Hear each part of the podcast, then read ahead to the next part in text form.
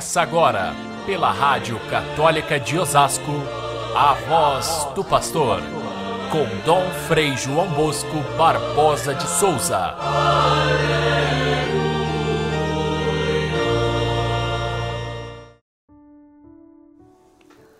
Em verdade, eu vos digo: quem ouve a minha palavra e crê naquele que me enviou, possui a vida eterna e não será condenado porque já passou da morte para a vida.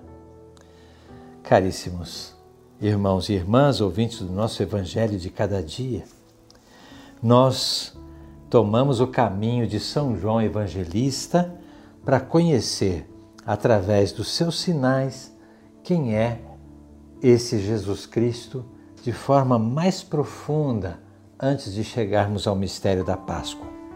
E aqui nós entramos num discurso de Jesus, reproduzido assim por São João, que fala altissimamente, de uma forma profunda e ao mesmo tempo misteriosa, dessa união incrível que existe entre Jesus Cristo, o Filho de Deus, e seu Pai.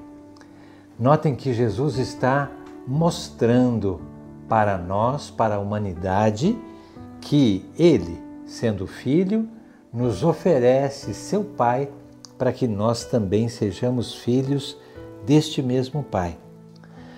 Tudo aconteceu depois dessa cura do paralítico que nós vimos ontem e que foi é, fonte de uma discussão muito grande entre os judeus e, os, e, e o próprio Jesus. É, eles o acusavam de ter feito cura no sábado ele os acusava de ter é, sublevado o povo que estava entusiasmado com a sua palavra. Eles tinham um imenso ciúme, porque eram eles os mestres da lei e o povo corria atrás de Jesus. E o grande motivo, segundo os fariseus e os mestres da lei, o grande motivo de seu ódio é que ele falava de Deus como seu Pai e apresentava-se como filho de Deus, igual a Deus. Notem que nós estamos num tempo em que ainda não se conhecia o mistério da Santíssima Trindade. Jesus o tinha apresentado ainda de forma muito suave, se referindo ao Pai, apresentando-se como filho e mostrando aos discípulos que ele age sob a ação do Espírito Santo. Mas somente depois da Páscoa, somente depois de toda a catequese do Novo Testamento, somente depois de quatro séculos é que a Igreja irá formular em forma de doutrina, como dogma, toda essa linguagem que São João já antecipa de alguma maneira aqui de uma forma perfeita, como grande teólogo que é, como é, místico e, e, e grande sábio do Evangelho. Não é à toa que João era o discípulo que Jesus amava. Não é à toa que João tinha um amor tão grande a Jesus, capaz de compreender o mistério da sua pessoa. Então, toda essa discussão que começa a partir da cura que Jesus fez no sábado, e, e os mestres da lei o acusam de trabalhar no sábado e recomendar a um homem que era deficiente, portanto pecador, de caminhar com a sua cama fazendo algo que era proibido no sábado. Jesus diz abertamente: Meu pai trabalha, eu também trabalho. O repouso de Deus é trabalhar o sétimo dia da criação, fazendo com que todas as pessoas, toda a humanidade se tornem seus filhos. Este é o sétimo dia em que Deus repousa, porém trabalha. Jesus quer mostrar que para fazer o bem não existe dia marcado nem dia proibido. É sempre prioritário fazer o bem. Portanto, ele argumenta dessa forma que ele tem plena comunhão com o Pai e que essa plena comunhão com o Pai é que o faz ser exatamente Filho perfeito de Deus, Deus como Ele e, portanto, é impossível para um judeu aceitar.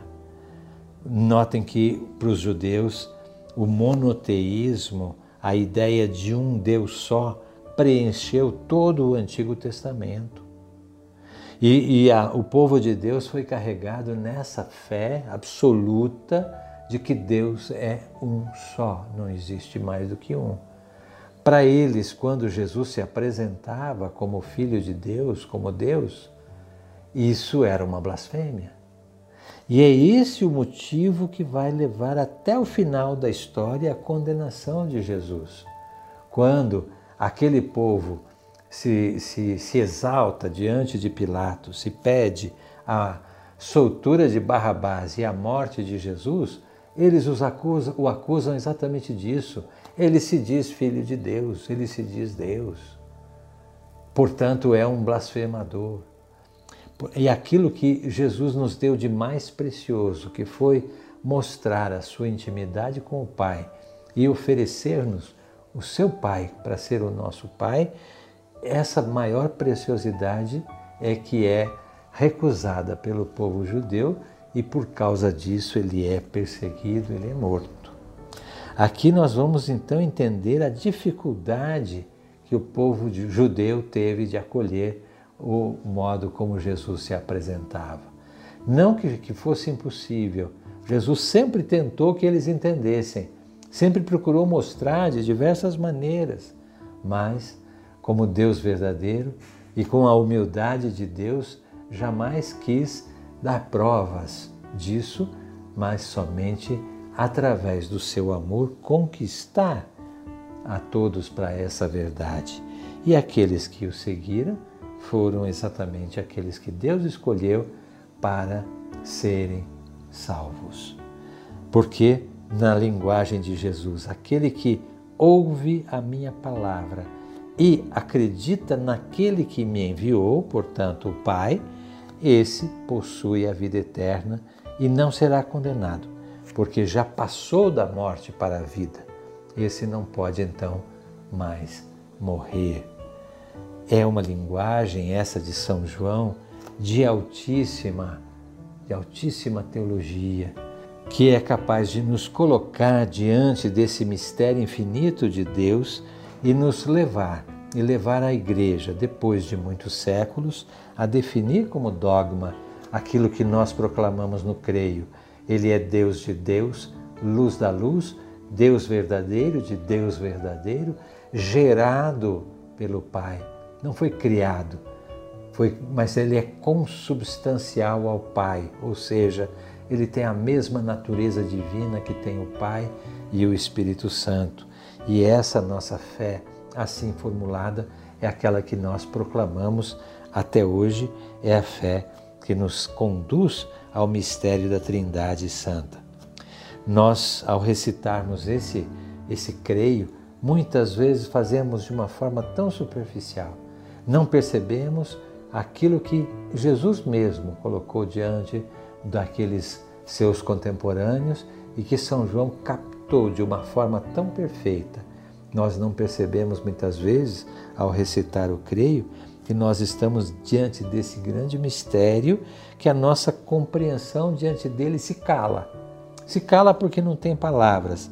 E a melhor maneira de acolher essas palavras de São João colocadas no Evangelho de hoje é, é a contemplação, é contemplar esse mistério assim pronunciado por Jesus. Ele mostra, portanto, que age conforme a vontade do Pai. A sua vontade e a vontade do Pai é uma só, porque é um só Deus com Ele. E nós, esse mistério que nos escapa ao nosso raciocínio, nos faz penetrar nesse mistério e alimentar a nossa fé dentro dessa verdade. De um simples fato, vivido por aquele pessoal daquela época, nós aprendemos com João essa verdade de fé infinita. Fiquem todos com Deus. Até amanhã, se Deus quiser.